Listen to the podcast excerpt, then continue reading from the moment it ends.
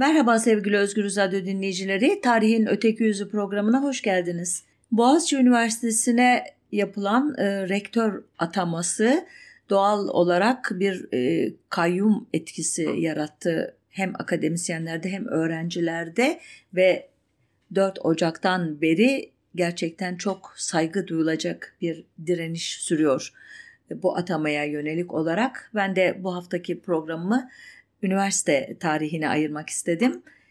Osmanlı döneminin üniversitesinin adı Darül Fünun idi. Dar kelimesi Arapçada ev anlamına geliyor. Fünun ise fenler, bilgiler demek. Yani Darül Fünun fenler, bilgiler evi anlamına geliyor.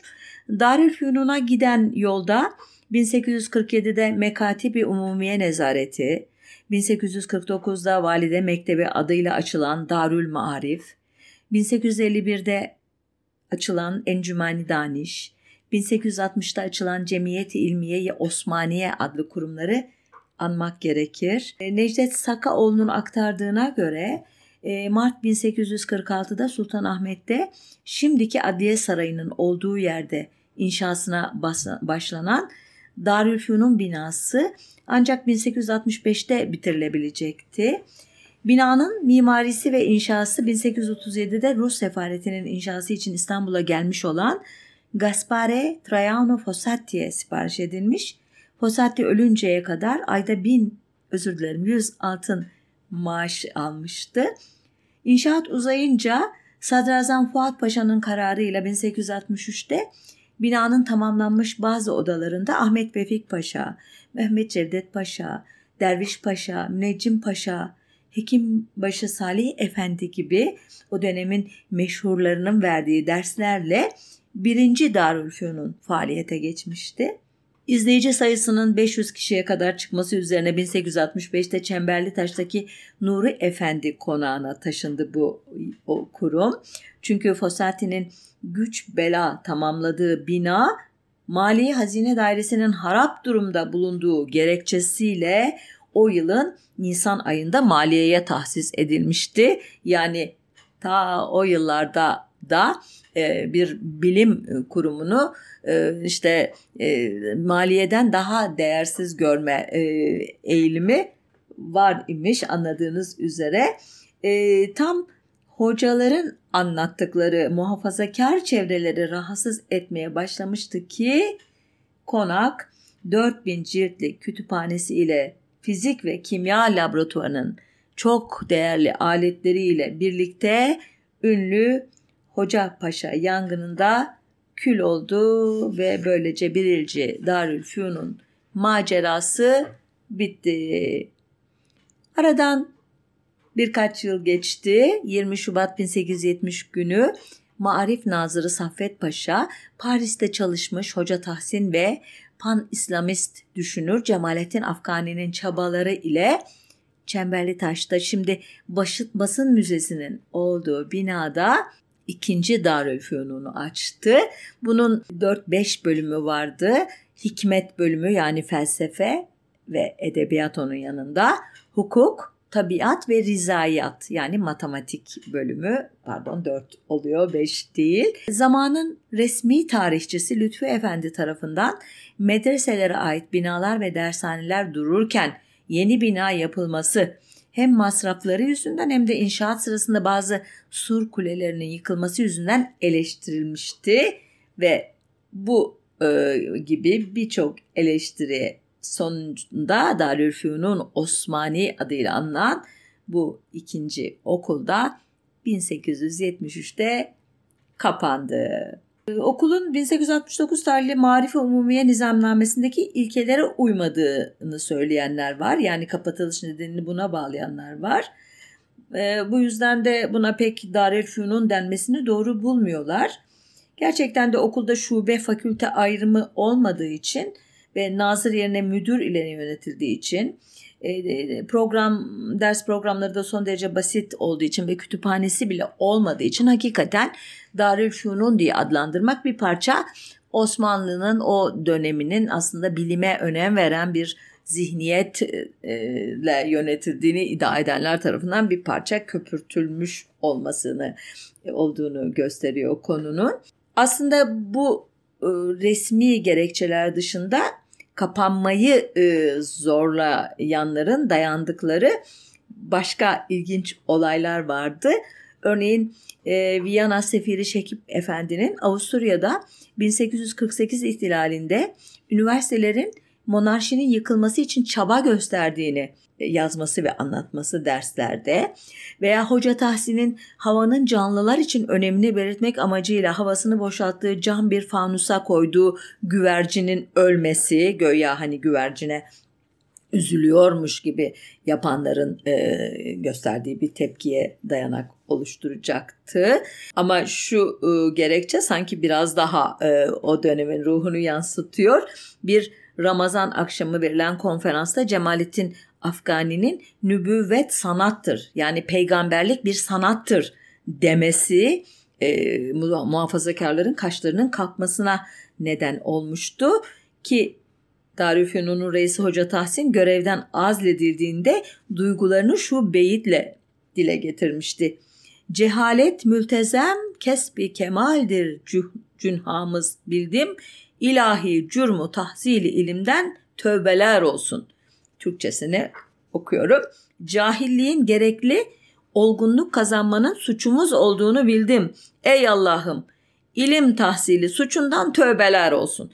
Yani beni pişman ettirdiler diyor. Cehaletin daha e, geçerli bir akçe olduğu bir dönemde ben kalkıp da ilimle uğraştıysam eh hak ettim bu başıma gelenleri diyor. Ancak Hoca Tahsin yine de şanslı çünkü Cemalettin Afgani bu maceradan sonra İstanbul'dan sürülmüştü. Aslında tabii esas neden hangisidir nedir e, bilmemiz e, kolay değil ama o dönemde e, bu tür girişimler toplumdan gelen bir taleple değil devletin üst kademelerindeki bazı kişilerin niyetleriyle hayat buluyordu. Ama buna karşılık e, hazine e, gerekli tahsisatı yapamıyordu. Öğretim üyeliği yapacak kişiler yeterince yoktu. O liyakata sahip kişiler yoktu. Olanlara hak ettikleri ücretler ödenemiyordu. Ee, ve esas olarak da bu üniversite e, vari kurumlara gelip de buradan faydalanabilecek nitelikte bir öğrenci yetiştiren orta öğrenim sistemi yoktu. E, ki nitekim e, 1872'de öğrenci sayısı sadece 73 idi bu ikinci Darülfünun'un diyor uzmanlar. E, yani özetin özeti aslında iyi bir üniversite eğitimi, iyi bir ilkokul artı orta öğretimden sonra gelirse mümkün oluyor. Yani bu bir e, zincirleme reaksiyon doğuran, doğuran e, ve e, kümülatif etkisi ancak e, üniversite sonrasında görülebilen bir süreç. Neyse bu işin e, hani pedagojik e, yanlarını uzmanlarına bırakayım. Ben tarih kısmına devam edeyim. Neyse ki hemen 1874'te Galatasaray Sultanisi içinde okulun müdürü Sava Paşa'ya devlete yük olmamak ve önceki Darülfünunların kaderine uğramaması için ihtiyatlı davranmak kaydı ile bir üçüncü Darülfünun'u açma yetkisi e, vermişti saray. Burada hukuk, fen, edebiyat e, şubeleri olacaktı. E, Darülfünun Sultani adı ile anılacaktı bu okul ve öğretim dili de Fransızca olacaktı. Bundan dolayı da yalnızca Galatasaray Lisesi yani Galatasaray Sultanisi mezunları ve onların derecesinde bilgi ve yetenek ve liyakatı olanlar okula girebiliyordu. Ee, böylece e, okula medrese öğrencilerinin girmesinin de önü kesilmişti. 1877-78 ee, Osmanlı-Rus Savaşı sırasında hukuk şubesi öğrenci almadı ve derslere ara verdi. E, gayrimüslim öğrencilerin çoğu da burslu olduğu için mali sorunlar baş gösterdi ve 1881'de de bu okul kapandı. Sadrazam Said e, Paşa ana fikri ilk ve orta mekteplerde özel yüksek okullar kurulmuş olduğundan artık Darülfünun'un küşadına da hazırlanmak gelir diye başlayan veya bunu anlatan bir layiha yazdı saraya 1885'te bunu gönderdi. E, gereken cevap alamayınca Bunu e, 1894'te yeniledi. Tekrar sundu 2. Abdülhamit'e. Nihayet Abdülhamit'in tahta çıkışının 25. yıl dönümüne rastlayan 1 Eylül 1901 günü Cağaloğlu'nda e, yakın zamana kadar İstanbul Kız Lisesi olarak hizmet veren binada Darülfünun Şahane adıyla 4. Darülfünun açıldı. Bir önceki bölümlere Dini İlimler Şubesi de eklenmişti bu sefer ki Abdülhamit'in İslamcılığı e, bir e, imparatorluğu tekrar ayakta tutmak, tekrar kopan, ayrılan, dağılan parçalarını bir araya getirmek için bir yapıştırıcı olarak kullandığını hatırlarsanız doğal bir e, ekleme idi bu. Ayrıca öğrenim paralı hale getirilmişti. Fakat öğrenci yani getirilerek öğrenci sayısı sınırlanmıştı ve ayrıca çok sıkı da bir idari kontrol mekanizması oluşturulmuştu. Abdülhamit'in amaçlarından birinin Osmanlı gençlerinin eğitim gerekçesiyle Avrupalara gidip zararlı cereyanlarla tartışmasının önünü kesmek olduğunu söyleyenler oldu. Ancak 19, 1901 yılına ait bazı arşiv belgelerine göre o yıllarda mühendislik ve tıp öğrenimini Viyana'da, Paris'te görmek isteyen öğrencilere zorluk çıkarılmaması, hatta bunlara 200 ila 400 frank arasında maaş verilmesi bu yeni Darülfünun'un açılmasında sadece bu tür vehimlerin, e, endişelerin etkili olmadığını e, gösteriyor bana göre. Bazen Abdülhamit dönemiyle ilgili çok ön yargılı yorumlar yapılabiliyor. Bunların büyük bir kısmı e, eğer e, gerçekten bilimsel bir süzgeçten geçirilen bilgilerin e, sonucunda ulaşılmış kanaatlerse doğru olabiliyor ama e, çok da titiz olmak lazım. E, örneğin bu olaydaki gibi e, okulu öğrenciler gavur memleketlerinde kafaları bulanmasın diye açtı diyenler bu e, burs listeleriyle e, yanılmış olduklarını fark etmişlerdir umarım. Yine devam edelim bu okulun e, bünyesini tanıma işine. İlahiyat demiştim, fen ve e, matematik, edebiyat ve hukuk mektebi bir de tıbbiye mektebi var e, bu yapının bünyesinde.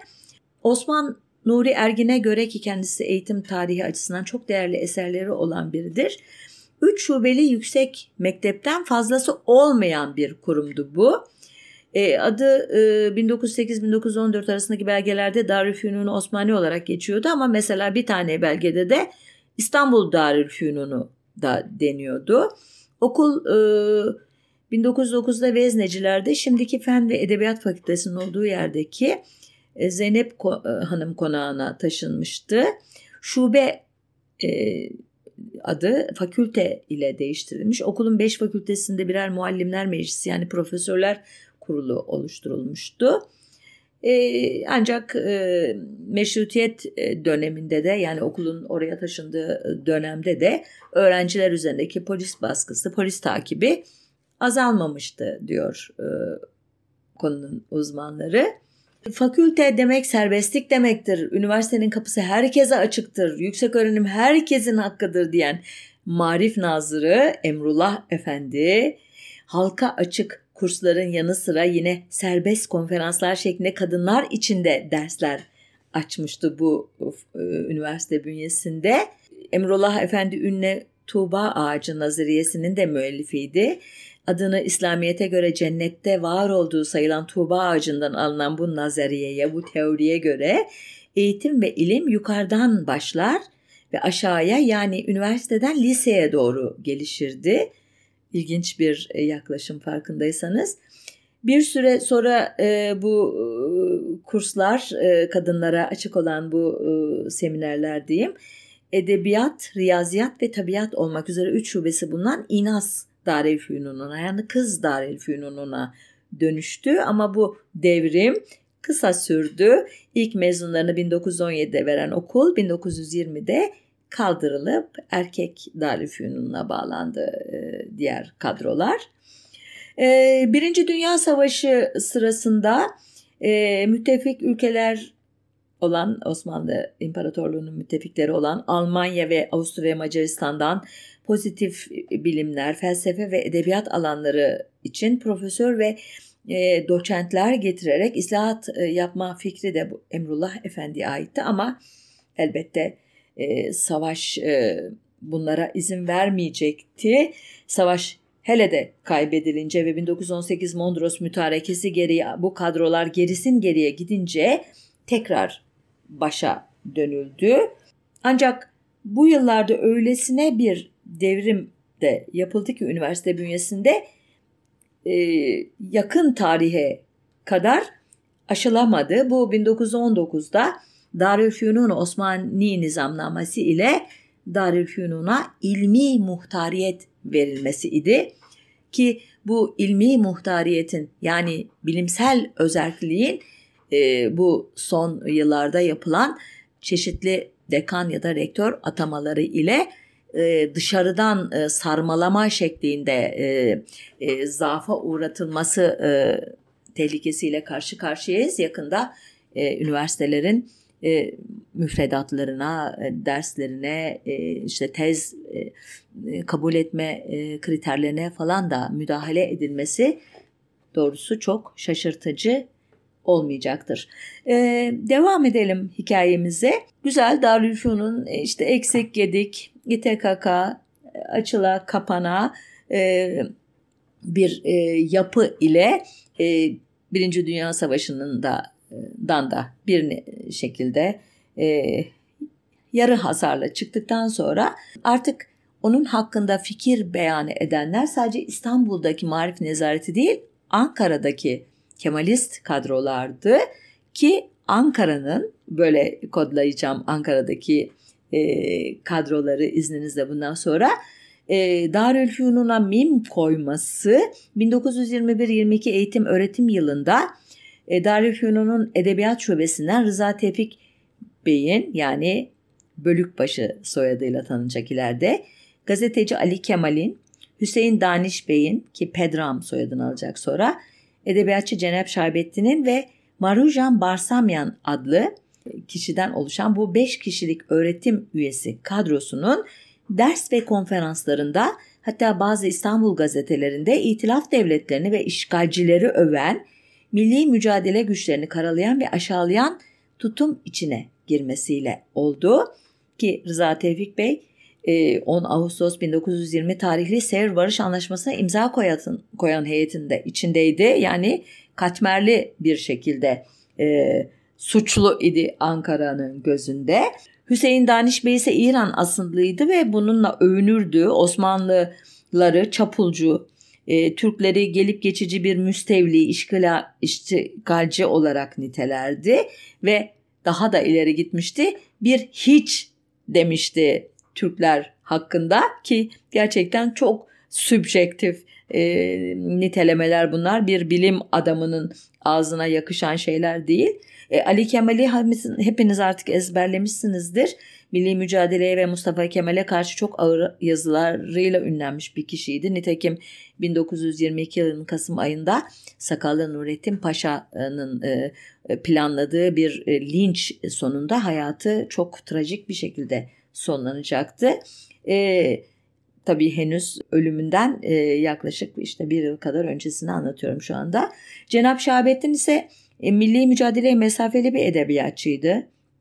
Ee, Osmanlı döneminin Sivas mebusu olan Marujan Barsamyan ise 18 Temmuz 1921'de Azerbaycan Cumhuriyeti'nin Dahiliye Nazırı Behbud Han Cevanşir'e bir suikast düzenleyen Misak Torlakyan'ı savunan avukatlardan biriydi.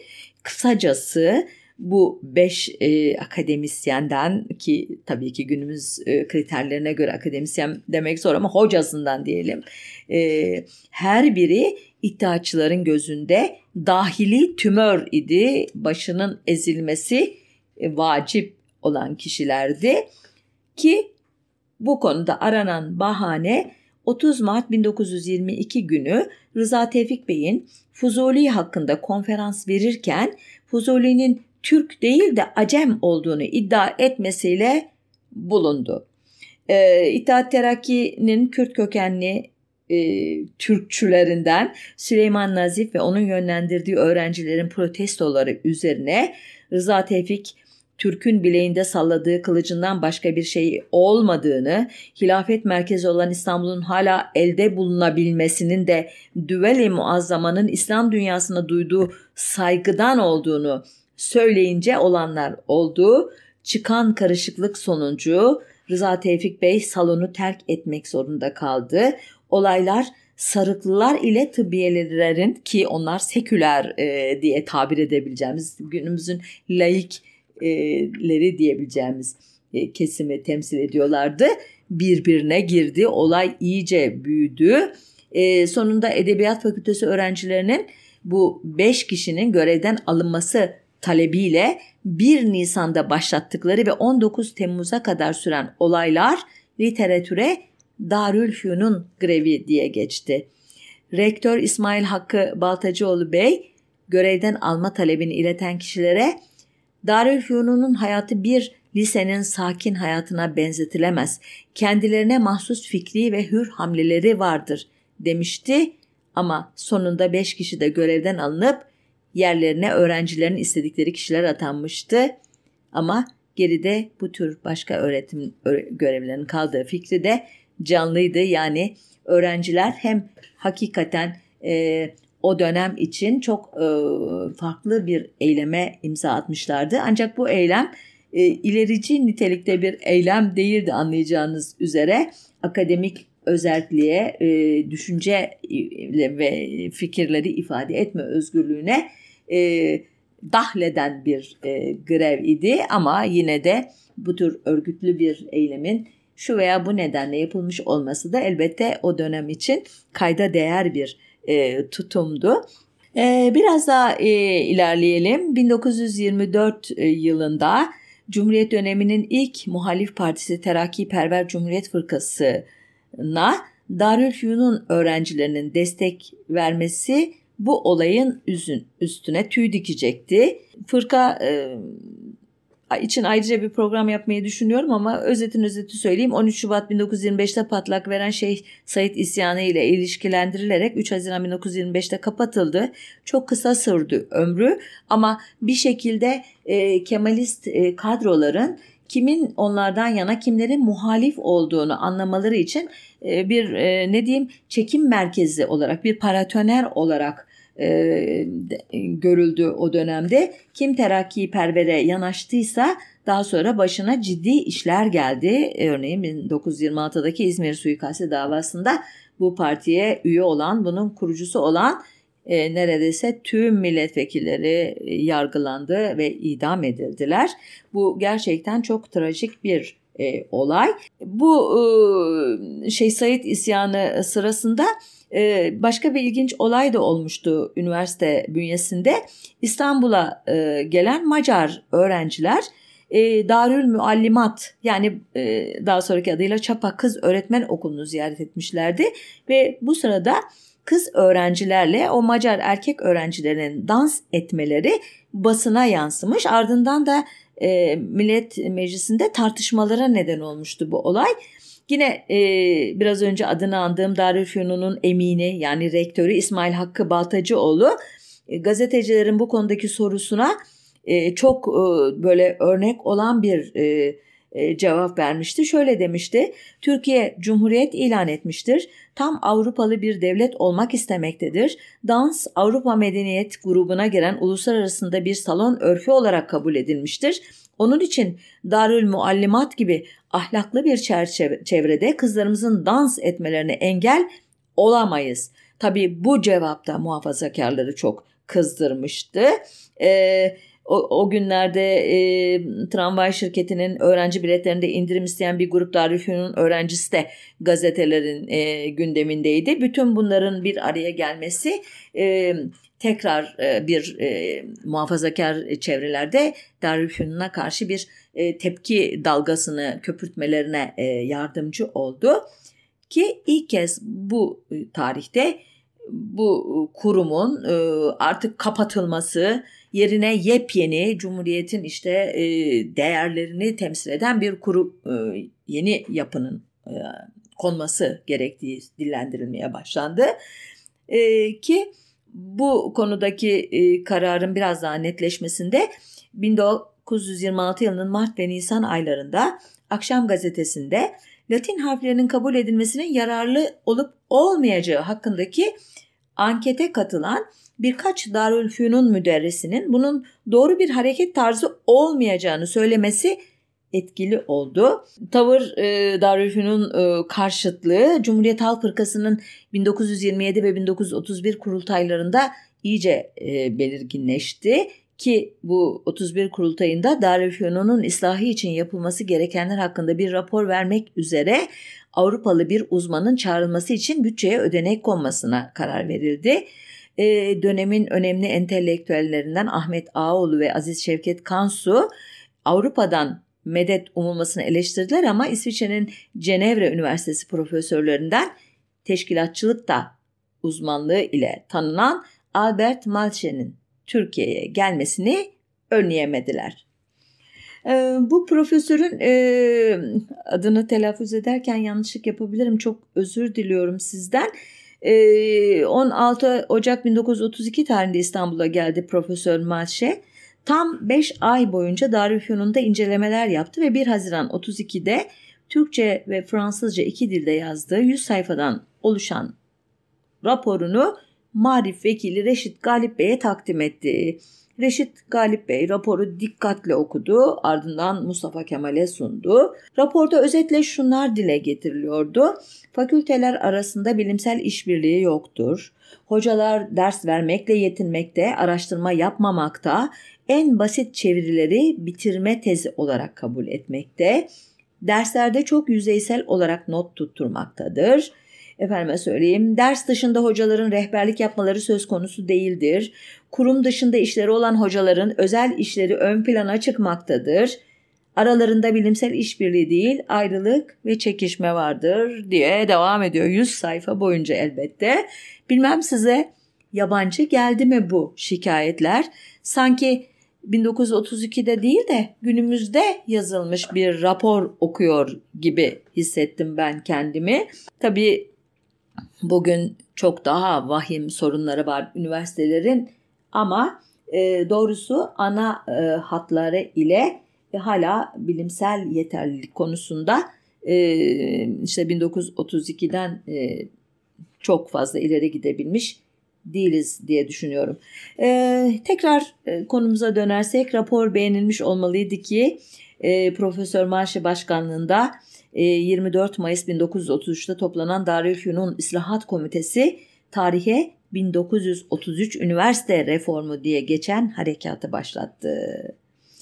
E, buna harekat e, diyorum. Hakikaten öylesine e, bir askeri e, disiplin içerisinde ve e, mantıkla hazırlanmış bir e, reform planı idi ki bu. Gerek hızı gerek uygulamadaki radikalliği gerekse sonuçları açısından e, hakikaten e, o dönemlerin e, devrimci e, ruhunu da yansıtan e, bir e, eylem planı idi. E, neler oldu diyelim. Önce e, meclisin 31 Mayıs 1933 tarihli oturumunda 2252 sayılı kanun e, oy birliğiyle kabul edildi. E, rapora göre harekat 3 aşamalı olacaktı. Önce Darülfünun ortadan kaldırılacak.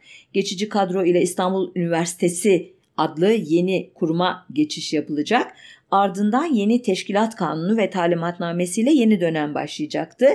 Yeni üniversitenin dört fakültesi olacaktı. Tıp, hukuk, fen ve edebiyat ve İslam tetkik, e, ayrıca da özür dilerim enstitüleri olacaktı. Neydi bunlar? İslam tetkikleri hiç eksik olmuyor e, bir üniversite kurmak deyince akla ilk geliyor bunlar. Devam ediyorum. Milli İktisat ve İçtimaiyat, Türkiyat, halbuki edebiyatın içinde olabilirdi bu. Ayrıca enstitü kurmaya gerek yoktu bence. Neyse. Coğrafya, morfoloji, enteresan bu da. Coğrafyanın bir parçası olabilirdi. Kimya, elektromekanik ve Türk inkılabı. Bu da o dönemin e, işte resmi tarih tezini üniversite öğrencilerinin e, işte zihnine akıtmak için e, özel olarak düşünülmüş çok özel bir derstir bu ve e, doktrinizasyon esas olarak üniversite öğrencileri bu Türk İnkılabı e, dersleriyle e, verilmiştir. E, bu son enstitü nitekim bütün öğrencilerin devam mecburiyeti olduğu bir enstitü olacaktı. Recep Peker, Reşit Galip, Hikmet Bayur, Hamdullah Supi gibi rejimin ağır topları bu enstitüde ders vereceklerdi. Ee, ancak e, bütün bu e, hani idari şubeler vesaire gibi e, yapılanmaların dışındaki esas değişiklik muhtariyet, özellik konusunda olacaktı.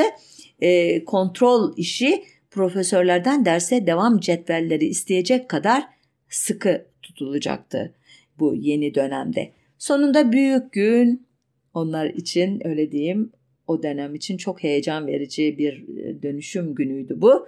Büyük gün geldi, çattı ki 27 Temmuz 1933 günüydü bu. Darülfünun tabelası kaldırıldı. 30 Temmuz 1931 tarihli Cumhuriyet Gazetesi'nde Kazım Naim Duru Bey şöyle yazmıştı. Darülfünun'un teşhiğin evvelde 10. dönüm yılını kutlayacağımız Türk Cumhuriyeti'ni Türk inkılabını duymamış, anlamamış olduğunu gördük. Oradan inkılapçı Türk kafalarına ufak bir ışık bile sızmamıştır. Artık böyle bir ölüye rahmet okumakta hiçbir mantık yoktur. Yani e, Allah rahmet eylesin bile demeye, demedi e, demeyiz e, diyordu Kazım Naim Bey. 31 Temmuz günü bu sefer Ahmet Şükrü Esmer Milliyet Gazetesi'nde e, neden bu e, değişikliği desteklediğini şöyle açıklayacaktı. Bizim bugün sonuncu gününü yaşayan Darülfünunumuz denilebilir ki Tanzimat fikir ve telakkilerinin mahsulü idi. Tanzimattan istibdada, meşrutiyete, meşrutiyetten harbe, milli mücadeleye, inkılaba, cumhuriyete hayli ama hayli büyük, mühim ve uzun adımlardır. Biz bu siyasi, iktisadi, fikri tekamül safhalarını geçirirken Darülfünun'u değil önde veya bizimle beraber hatta arkada bile göremedik. Evet e, diyeceksiniz ki gerçekten böyle miydi? E, açıkçası çok o sert eleştiriler bunlar.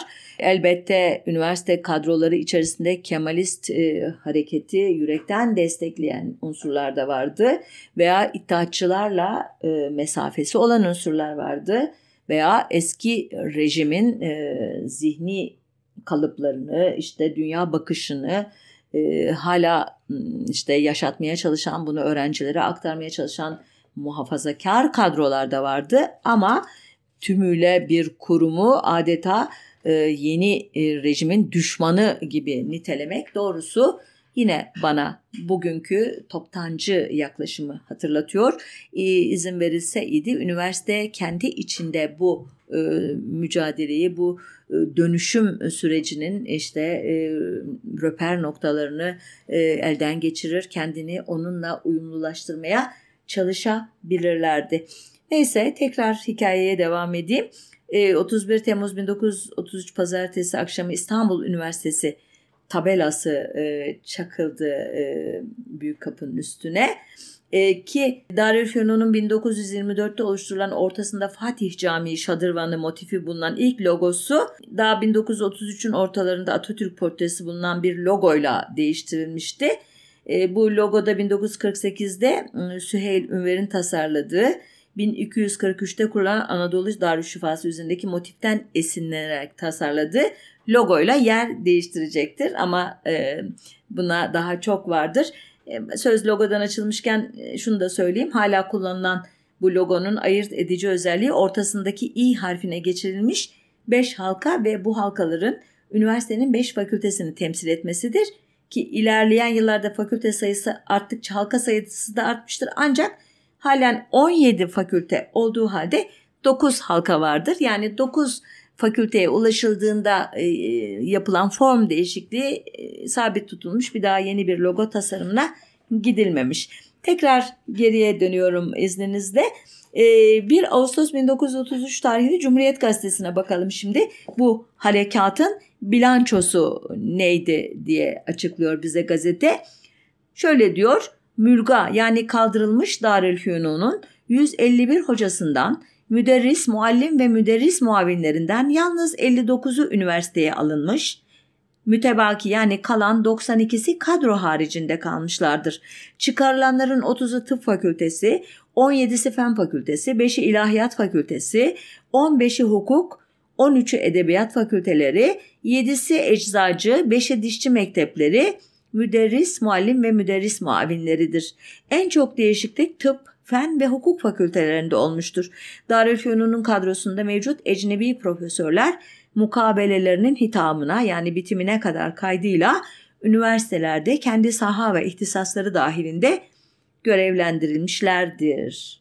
Şimdi bu rakamlardan anlaşıldığına göre çok ciddi bir kıyım yapılmıştı. Kıyımda hangi e, ölçütlerin kullanıldığı halen bilinmiyor. Buna e, karşılık Marif Vekili Reşit Galip 12 Eylül 1933 tarihli Milliyet Gazetesi'ne verdiği demeçte ilimden ziyade idealistliğin ön planda tutulduğunu söylemişti. Yani e, bilimsel açıdan e, yeterli mi değil mi diye bakmadık.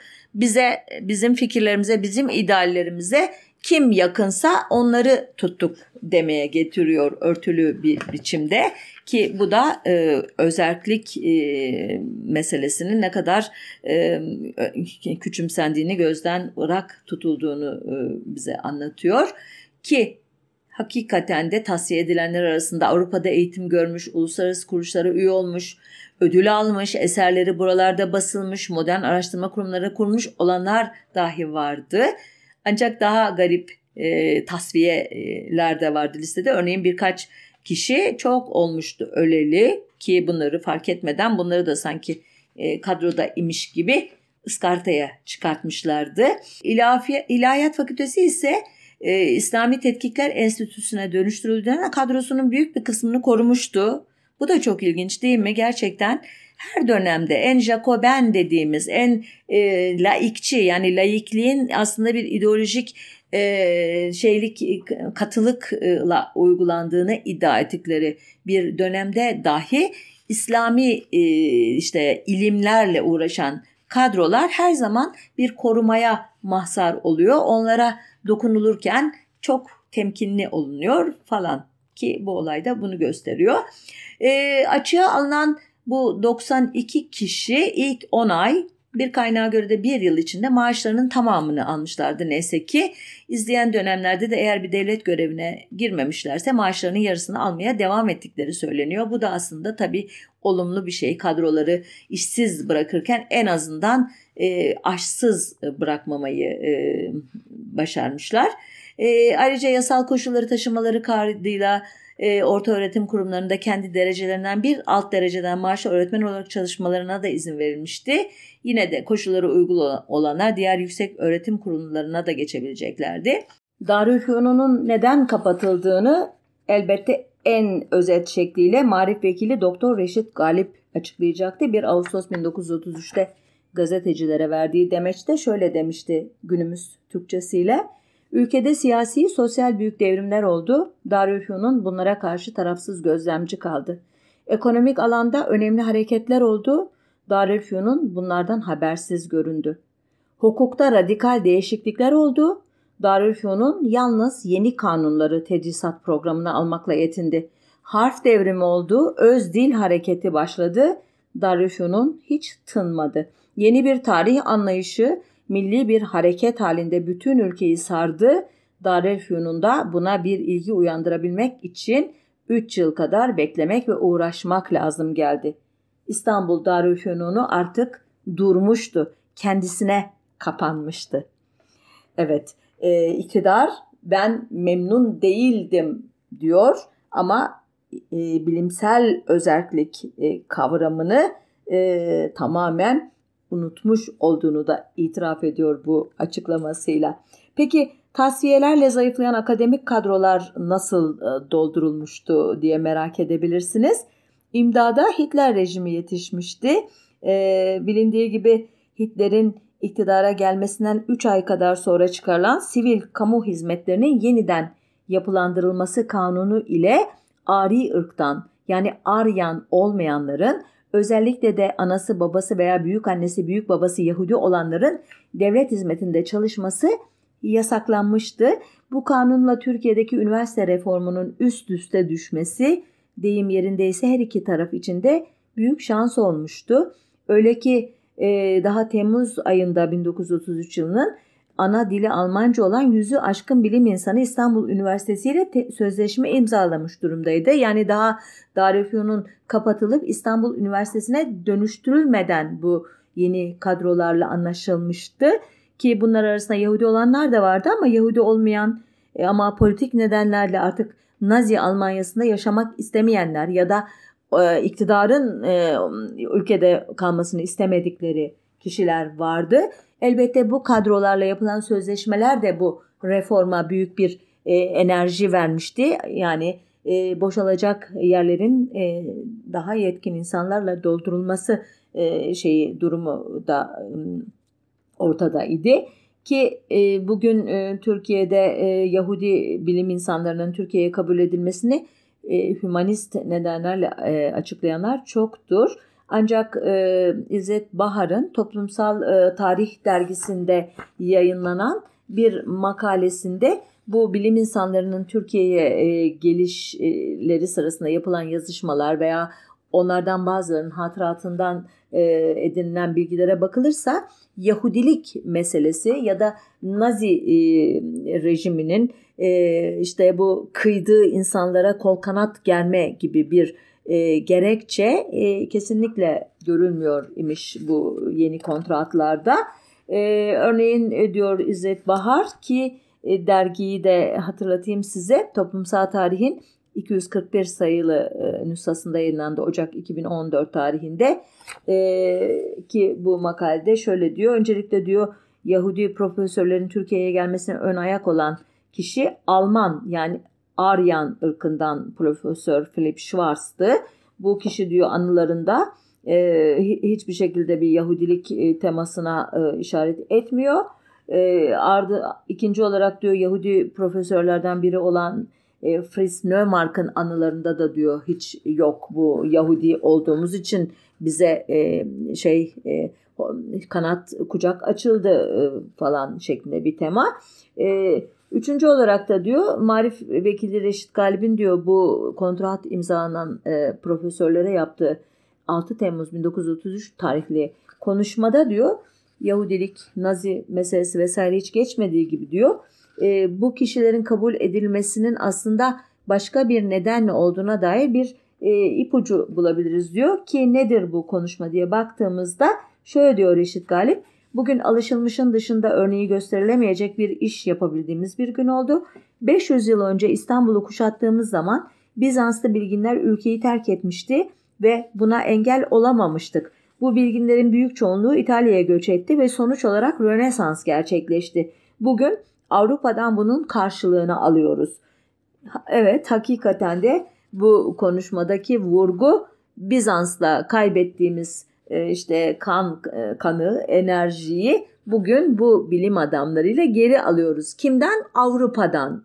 Yoksa bir nazilik, Yahudilere e, yönelik zulüm veya onlara işte sığınak olma gibi temalar yok. E, nitekim gazetelerdeki haberlerde de gelen kadroların Yahudiliği e, değil, onların e, başka e, özellikleri öne çıkıyor. Örneğin e, 2 Ağustos 1933 tarihli Milliyet Gazetesi'nde ecnebi profesörler arasında çok büyük şöhretler başlık var başlıklı bir yazıda. İşte Profesör Schorbach yarın şehrimize gelecektir. Aynı şöhreti haiz Profesör Nissen daha evvel gelmiştir ve İstanbul'dadır. Bu iki profesör e, İngiliz Kralı George Hazretlerinin hastalığı esnasında hususi surette Londra'ya celp edilmişler ve kralın tedavisini deruhte ederek hayatını kurtarmaya muvaffak olmuşlardır yazıyor. Yani burada bu profesörlerin e, önemi böyle e, işte krala e, iyi bir e, hekimlik yapmaları e, gibi bir şöhret. Yoksa Yahudilik vesaire vurgusu yok.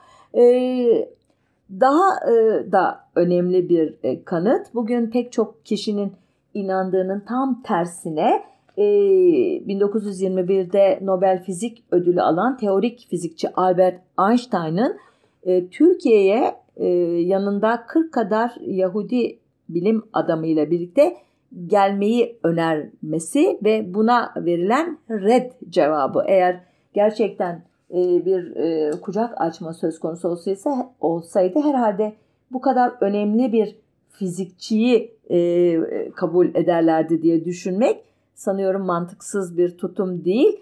E, yine İzzet Bahar'ın makalesinden öğreniyoruz ki Einstein gerçekten 17 Eylül 1933'te Başbakan İnönü'ye hitaben bir mektup yazıyor. E, ekinde de 40 kadar Yahudi profesör ve doktorun listesi var bu mektubun ve bu kişilerin Türk Devleti'nin görevlendireceği bir yerde bir yıl ücretsiz çalışma sözü ile e, Türkiye'ye kabul edilmelerini rica ediyor ve İnönü 13 Kasım 1933'te Fransızca bir mektupla kendisine şu cevabı veriyor. Sayın Profesör Almanya'yı idare eden kanunlar yüzünden artık bilimsel ve tıbbi çalışmalarını Almanya'da yürütemeyecek olan 40 profesör ve hekimin Türkiye'ye kabul edilmelerini isteyen 17 Eylül 1933 tarihli mektubunuzu aldım. Bu beylerin hükümetimizin emirleri altında müesseselerimizde bir sene boyunca ücretsiz olarak çalışmayı kabul edeceklerini de not ettim. Teklifinizin çok cazip olduğunu kabul etmeme rağmen bu teklifinizi ülkemizin kanun ve nizamnameleriyle uyuşturma imkanı görmediğimi söylemek zorundayım. Sayın Profesör bildiğiniz gibi 40'tan fazla profesör ve hekimi mukavele ile istihdam ettik. Bunların çoğu mektubunuzun konusu olan profesör ve hekimlerle aynı siyasi şartlar içinde bulunmakta ve onlarla aynı vasıf ve kapasiteye sahip. Sayın Profesör diyor şöyle bitiriyor. İsteğinizi tatmin edememekten dolayı üzüntülerimi bildirir. En derin hislerime inanmanızı rica ederim. Çok ilginç değil mi? Ee, bir sürü e, profesörle anlaşma imzalıyorsun. Hadi 41. de Einstein olsun demiyorsun. Belki ekindeki 40 kişilik liste yüzündendir ama burada hakikaten İzzet Bahar haklı bir Yahudilik e, meselesi e, olsa idi bu sözleşmelerin altında yatan gerekçe bu kişileri de kurtarması tırnak içinde lazımdı e, işte Ankara hükümetinin. E, sonuçta e, bu döneme dair e, işte bir de acıklı gerçekten bir olay yaşandığını da hatırlatarak bitirmek istiyorum. E, deyim yerindeyse üniversite reformunun bir de şehidi vardı. Kimyasa, kimyager Masar Cevat Bey e, idi bu kişi. Kendisi askeri tıbbiyeden mezun olduktan sonra Darülfünun'da muallimlik ve müderrislik yapmış. E, Fen Fakültesinde uzun yıllar organik sanayi kimyası üzerine dersler vermişti. Bu fakültenin Kimyayı Hayati ve Sanayi Enstitüsü'nün müdürlüğünü yapmış. Organik ve inorganik kimya alanında çok sayıda bilimsel kitaba da imza atmıştı. Darülfünun Fen Mecmuası'nı çıkarmış. Burada makaleleri yayınlanmıştı. Özetle bu ülkenin endüstriyel kimya alanında yetiştirdiği modern anlamdaki ilk uzmandı. Daha yaşı da çok değildi. 64 yaşındaydı. Ancak reform sırasında kadrosunu kaybedenler arasında o da vardı. Ee, hükümet çoğu arkadaşına lise öğretmenliği, okutmanlık gibi işler ya da dolgun maaşlı emeklilik verdiği halde nedense ona bunu da e, çok görmüştü ki bütün bunlar e, Cevat Masar Bey'in onurunu çok incitmişti.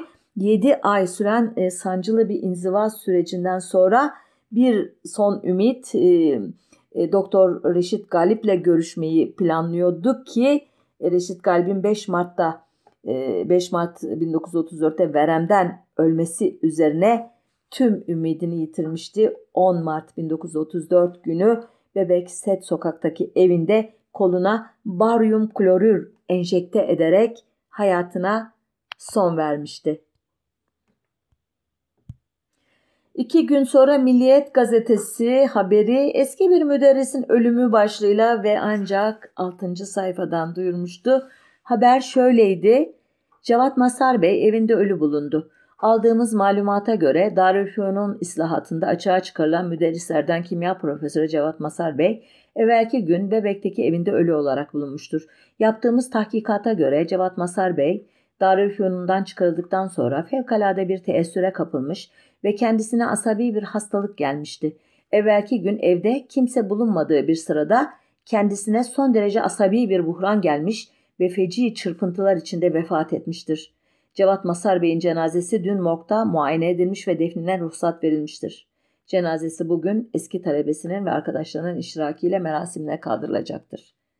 Dikkat edilirse haberde intihardan söz edilmiyordu ki dönemin gazeteleri 1931'de çıkan ve 1933 ve 34'te iki kez ağırlaştırılan matbuat kanunu yüzünden epeydir olayların oluşunu değil iktidarca kabul edilir şeklini veriyorlardı.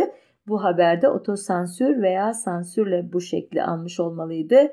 Cevat Masar Bey'in gerçek ölüm nedeni ancak 1982'de yani olaydan yaklaşık 50 yıl sonra kamuya açıklanacaktı. Evet, e, burada nokta koyalım. E, haftaya bir başka konunun öteki yüzüne bakmak üzere sağlıcakla kalın diyorum.